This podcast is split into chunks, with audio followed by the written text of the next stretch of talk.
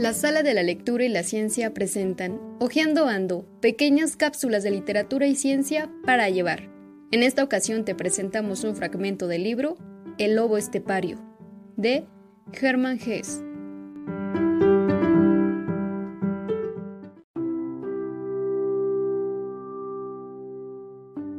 Érase una vez un individuo de nombre Harry, llamado el lobo estepario. Andaba en dos pies, llevaba vestidos y era un hombre. Pero en el fondo era, en verdad, un lobo estepario. Había aprendido mucho de lo que las personas con buen entendimiento pueden aprender, y era un hombre bastante inteligente. Pero lo que no había aprendido era una cosa, a estar satisfecho de sí mismo y de su vida. Esto no pudo conseguirlo. ¿Acaso ello proviniera de que en el fondo de su corazón sabía, o creía saber en todo momento, que no era realmente un humano, sino un lobo de la estepa? Que discutan los inteligentes acerca de si era en realidad un lobo. Si en alguna ocasión, acaso antes de su nacimiento ya, había sido convertido por arte de encantamiento de lobo en hombre. O si había nacido desde luego hombre pero dotado de alma de un lobo estepario y poseído o dominado por ella.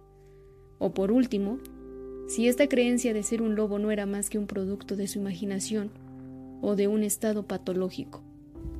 No dejaría de ser posible, por ejemplo, que este hombre en su niñez hubiera sido acaso fiero e indómito y desordenado, que sus educadores hubiesen tratado de matar en él a la bestia y precisamente por eso hubieran hecho arraigar en su imaginación la idea de que, en efecto, era realmente una bestia, cubierta solo de una tenue funda de educación y sentido humano.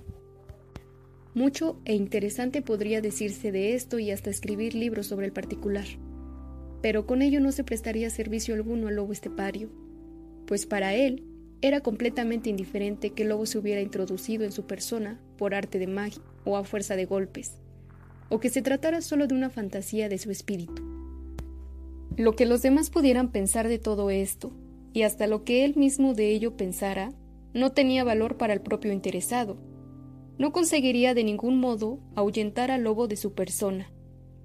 El lobo estepario tenía, por consiguiente, dos naturalezas, una humana y otra lobuna. Ese era su sino y puede ser también que ese sino no sea tan singular y raro.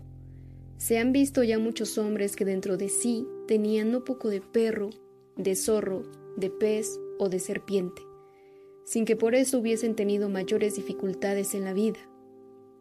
En esta clase de personas vivían el hombre y el zorro, o el hombre y el pez, el uno junto al otro, y ninguno de los dos hacía daño a su compañero. Es más, se ayudaban mutuamente. Y en muchos hombres que han hecho buena carrera y son envidiosos, fue más el zorro o el mono que el hombre quien hizo su fortuna. Esto lo sabe todo el mundo. En Harry, por el contrario, era otra cosa.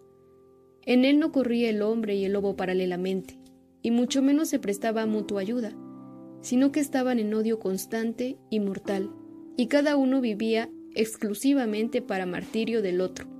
Y cuando dos son enemigos mortales y están dentro de una misma sangre y de una misma alma, entonces resulta una vida imposible. Pero en fin, cada uno tiene su suerte y fácil no es ninguna.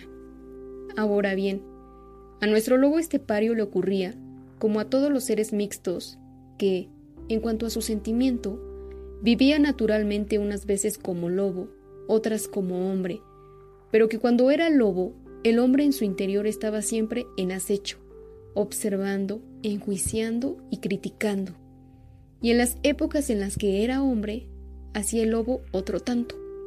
Por ejemplo, cuando Harry en su calidad de hombre tenía un bello pensamiento, o experimentaba una sensación noble y delicada, o ejecutaba una de las buenas acciones, entonces el lobo que llevaba dentro enseñaba los dientes, se reía y le mostraba con sangriento sarcasmo cuán ridícula le resultaba toda esa distinguida farsa a un lobo de la estepa, a un lobo que en su corazón tenía perfecta conciencia de lo que le sentaba bien, que era trotar solitario por las estepas, beber a rato sangre o cazar una loba.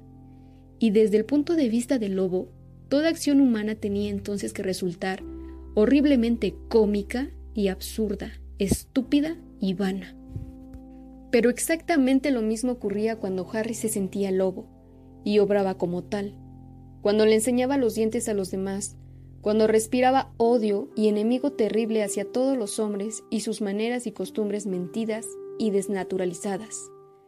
Entonces era cuando se ponía en acecho en él precisamente la parte de hombre que llevaba. Lo llamaba animal y bestia, y le echaba a perder y le corrompía toda la satisfacción en su esencia de lobo, simple, salvaje y llena de salud. El lobo estepario es el título de una de las novelas más importantes y reconocidas de Hermann Hesse, la cual combina el estilo autobiográfico con algunos elementos de fantasía. El libro es en gran parte un reflejo de la profunda crisis espiritual que sufrió Hesse en la década de 1920, mientras retrata la división del protagonista entre su humanidad y su lobuna apariencia huraña, su agresividad y su desarraigo. La novela se convirtió en un éxito internacional, a pesar de que Hess demandó posteriormente que el libro fue mal interpretado en gran medida. La narrativa de la novela se basa en los manuscritos, creados por el propio protagonista, Harry Harley. En la sección introductoria son presentados al lector por un conocido de Haller. En el avance, estos narran la peculiar vida del protagonista, es decir, la compleja problemática que lo atormenta y aspectos relevantes sobre su difícil relación con el mundo y consigo mismo.